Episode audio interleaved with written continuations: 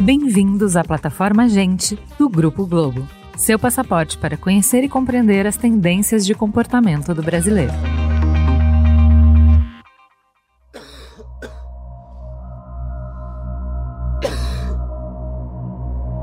2020 foi repleto de notícias que mudaram nossas vidas. A Organização Mundial da Saúde classificou a disseminação da doença causada pelo novo coronavírus como uma pandemia. E de cenas que marcaram nossa alma. Cemitério do Tarumã, zona oeste de Manaus. Sete caixões foram colocados lado a lado em uma vala comum. Neles estão pessoas mortas pela Covid-19. Um trator joga terra e cobre os caixões. Termina o sepultamento. Até o momento da gravação deste episódio, o novo coronavírus tinha infectado mais de 96 milhões de pessoas pelo mundo, matando mais de 2 milhões delas. O covidômetro da UFRJ, que mostra a taxa de transmissão na cidade do Rio, está em 1,45, que é considerado Curitiba, um número a situação alto. também é crítica. Pela primeira vez, os hospitais não estão dando conta e existe fila de espera o Rio por Grande leitos. do Norte tem a maior alta na média móvel de mortes por Covid, 181%. de pessoas contaminadas pelo novo coronavírus em São Paulo já é seis vezes maior do que nos primeiros três meses do início da pandemia. A pandemia levou vidas, acabou com sonhos, destruiu famílias. E também bateu forte na economia, derrubou PIBs e mercados, extinguiu negócios e empregos. E nessa hora tenebrosa da nossa história, fomos lembrados da relevância e importância da informação. Entre timelines infinitas com conteúdos gerados por usuários, foi o jornalismo, em seus tradicionais canais de comunicação, que nos deu e continua dando as informações necessárias para navegarmos com um pouco mais de segurança por esse momento nebuloso. Foram jornalistas que nos avisaram sobre a doença e que nos ensinaram as melhores medidas de segurança. É o jornalismo que registra a luta diária dos profissionais da saúde e o luto diário das famílias que perderam entes queridos. Por trás de todas essas milhares de vítimas estão também histórias de pessoas devastadas pela perda de parentes. Na Itália e na Espanha, um gesto dos cidadãos tem emocionado o planeta. As pessoas vão às janelas e aplaudem o trabalho dos profissionais de saúde. São jornalistas que nos contam sobre os avanços da ciência e nos alertam sobre os atrasos do autoritarismo. Assim, em meio à maior crise sanitária dos últimos anos, o jornalismo nos lembrou porque é indispensável para uma sociedade democrática, plural e saudável. Eu sou Túlio Custódio e hoje eu falo sobre jornalismo em tempos de pandemia, com Aline Midley, apresentadora do jornal da edição das 10 horas na Globo News e uma das profissionais que encarou no front a urgência das informações.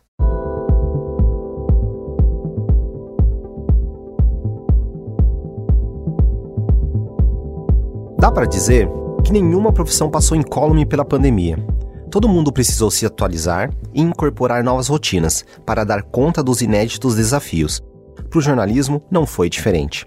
Para traduzir termos técnicos em informações claras e objetivas, foi necessária uma simbiose perfeita entre jornalistas e cientistas. Hoje, se você pegar meu celular, eu falo mais com os microbiologistas, infectologistas, é, epidemiologistas do que com meu pai, com a minha mãe, com meu marido, sabe? A gente hoje fala sobre ciência no dia a dia de uma forma que a gente nunca falou, porque a cobertura impõe isso, né? Então é um ganho de conteúdo, é um ganho de repertório, é um ganho de parceria, e eu acho que os cientistas, de um modo geral, se tornaram grandes parceiros nossos, assim, e, e, é muito gratificante, porque são áreas muito distintas, né? A comunicação e a ciência, elas conversam muito num momento como esse, mas as aptidões, as habilidades que cada um de nós tem é muito diferente, né? A habilidade que um cientista tem que ter e que um jornalista tem que ter é diferente, mas aí você vê que não, não é tão diferente assim, né? No final a gente está aqui prestando um serviço, tentando ajudar humildemente a humanidade a seguir adiante, se aprimorando e evoluindo, né? Não bastasse a apuração diária com esses profissionais da saúde, ali a todo momento,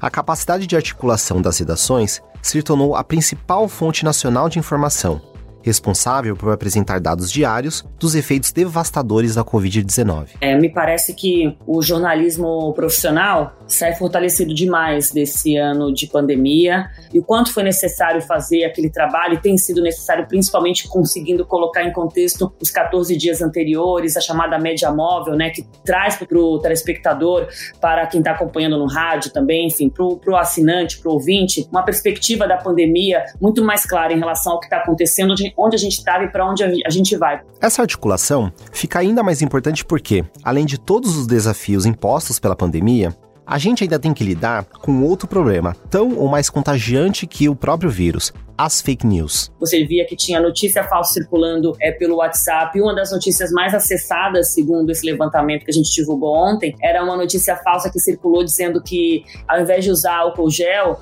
as pessoas deviam usar vinagre para se proteger contra o novo coronavírus. Você imagina quantas pessoas podem ter acreditado nisso, podem ter ficado vulneráveis em relação a isso? Só para citar uma que parece uma coisa, nossa, quem acredita nisso? Muita gente acreditou nisso. Isso circulou, foi uma das mensagens que mais circularam em WhatsApp no primeiro semestre desse ano. Então, assim, e a equipe também checou, enfim, um monte de coisa, frases ditas por políticos de um modo geral, de que desacreditando a pandemia, negando a gravidade da pandemia, o quanto isso foi importante. A, a, imprensa apanha também, num momento de polarização política como esse, a gente apanha, claro que apanha, mas resiste. Eu acho que no meio dessa resistência, o oxigênio que a gente ganha é de credibilidade, apesar de toda a exposição e das tentativas de desacreditar o trabalho da imprensa tradicional e da, do jornal, que na verdade, quando a gente pensa em imprensa tradicional, é a imprensa profissional, é a imprensa que está aí, há, em alguns casos, há mais de um século, veículos que já existem há mais de 100 anos e que estão aí é, com, com uma história de credibilidade construída que leva um tempo para ser construída, né? Diante de todos esses desafios, as rotinas de trabalho precisaram ser repensadas. Uma coisa é você estar lá fisicamente, apresentando o jornal no meu caso, apurando, editando no caso da equipe que fica nos bastidores. Outra coisa é como você se conecta quando você está em casa. Então, assim, eu passei a ficar muito mais presente, já era muito presente, a gente sai do estúdio, a gente não desliga, a gente continua acompanhando. Claro, a gente para, a gente dorme, a gente almoça, a gente encontra a família, a gente namora, mas a gente está sempre com a conexão, né, com a notícia, aguardando os push subirem no celular, os grupos de trabalho do WhatsApp também não param. Então, acho que mudou é que a nossa nosso, o nosso tempo conectado com isso aumentou, se ampliou, no sentido que a pandemia virou a nossa vida também, pessoal, né? Então a gente não ia só lá e noticiava a pandemia. A pandemia estava dentro de nós também, é, como pessoas, como sociedade, como cidadãos. Nesse sentido, para que a conexão com a notícia fosse a mais rápida e precisa o possível, as ferramentas digitais foram imprescindíveis. Eu sempre tento ver pela perspectiva do avanço em relação às relações humanas, né? Então acho que a tecnologia, pelo fato da gente não poder mais estar nas casas das pessoas, pelo fato da gente não poder mais, mesmo as equipes de reportagem, né, só foram para as ruas e só tendo as ruas quando realmente precisa por conta do contágio do novo coronavírus, a tecnologia nos permitiu uma cobertura que se você pensasse 30 anos atrás não seria possível. A gente por meio de um, uma rede boa de com o celular na mão, a gente conseguiu chegar até a casa das pessoas, a gente conseguiu ouvir as pessoas, gravar com os especialistas que estavam em casa também se resguardando. Então, eu, quando eu penso na tecnologia nesse contexto, eu penso no que ela possibilitou em termos de cobertura, como foi possível também, através dela, chegar até as pessoas e humanizar essa pauta, né, que é tão difícil. Com certeza é uma pauta difícil. Diariamente nos chocamos com as notícias e com as cenas. E esse impacto, apesar de todo estudo, treino e prática, também reverbera do outro lado da tela. Quando eu vi pela primeira vez imagens que eu só tinha registrado é, lá fora, eu olhava Nova York, principalmente, vendo aqueles, aquelas, aqueles caminhões frigoríficos assim parados no meio da cidade, colocando aqueles corpos empilhados. Eu olhava aquilo falava, gente, né? É, é uma cena muito. Tudo bem que tudo que a gente vive é muito distópico já, né? Por si só, mas eu vi aquilo e falei, não, isso é cena de filme, não é possível. Eu lembro que a primeira vez que eu vi essa imagem é, é, dos, dos corpos sendo colocados assim nos fundos dos hospitais, as câmeras frigoríficas sendo adaptadas também é, é, no pronto-socorro de várias cidades. Eu vi isso em Manaus a primeira vez, aquelas valas sendo abertas a centenas no mesmo cemitério, aquela imagem do alto do drone sobrevoando o cemitério de Manaus, que foi a, a região do país, a capital é, que primeiro colapsou, né? O sistema de saúde de Manaus foi um dos primeiros a colapsar, então foi lá que a falta de infraestrutura, é, pela primeira vez, evidenciou, em termos plásticos, estéticos, o tamanho da tragédia humana que a gente estava vivendo ali.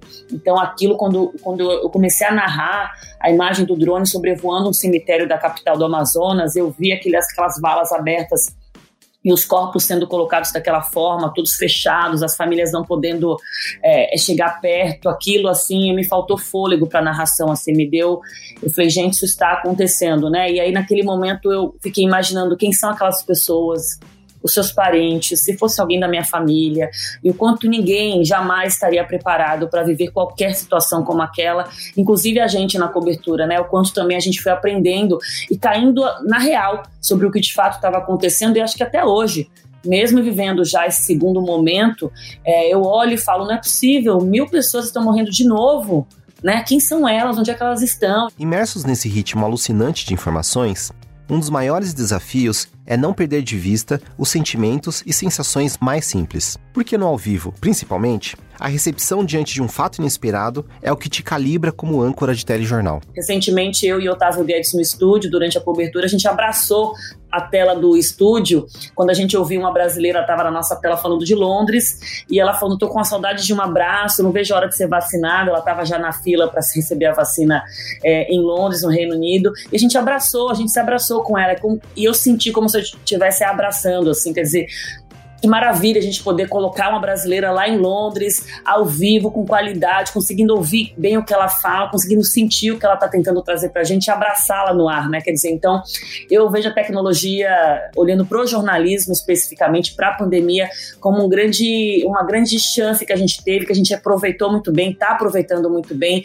de conseguir estar perto das pessoas quando isso é impossível do ponto de vista físico, né? Mudar a rotina, nos afastar da família, amigos, colegas e ainda viver sob a sombra da doença nos amedronta.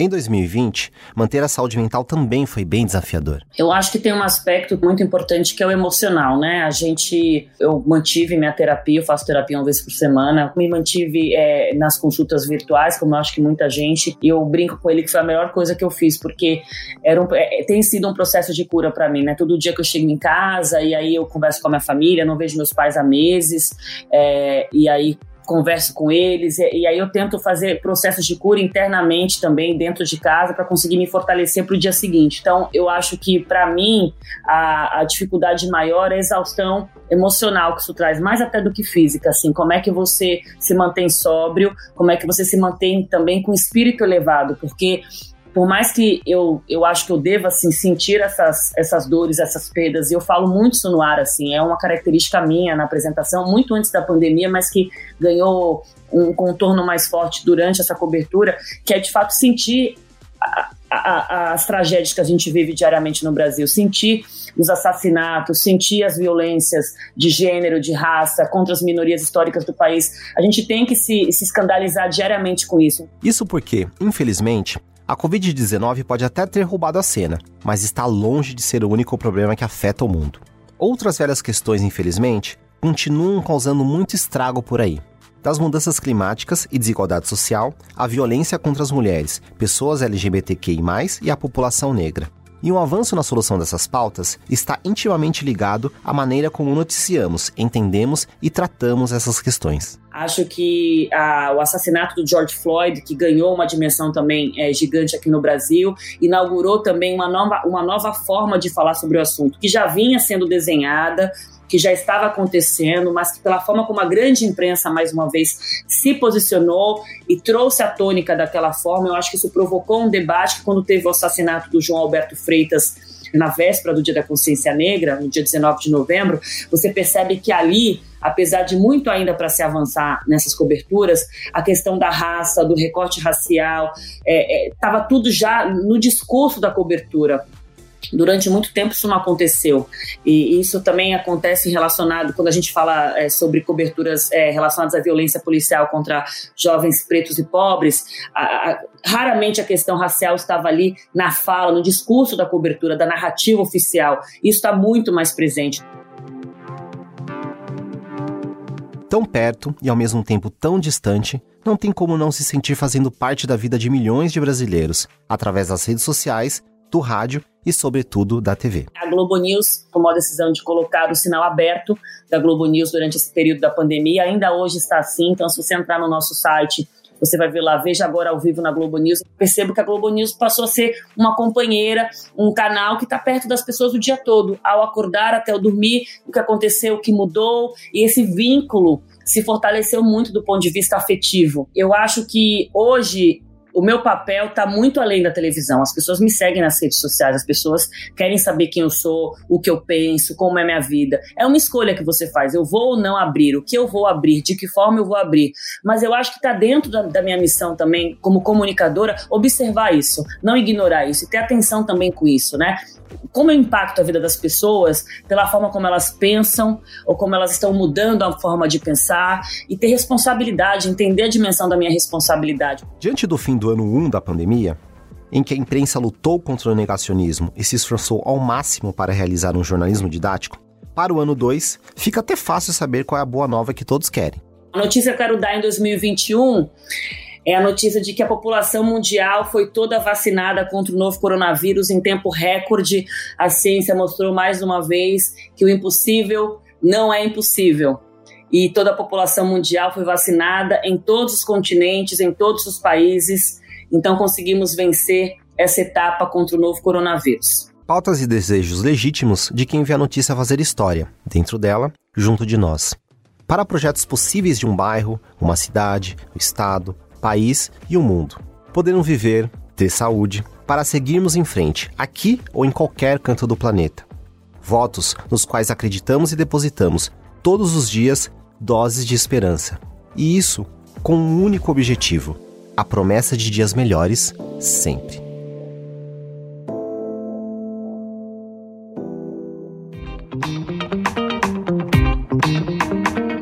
Gente é onde tudo começa é o ponto de partida. Gente é matéria-prima para criar algo novo e relevante. Uma fonte de conhecimento viva que revela comportamentos, histórias e tendências. É inspiração.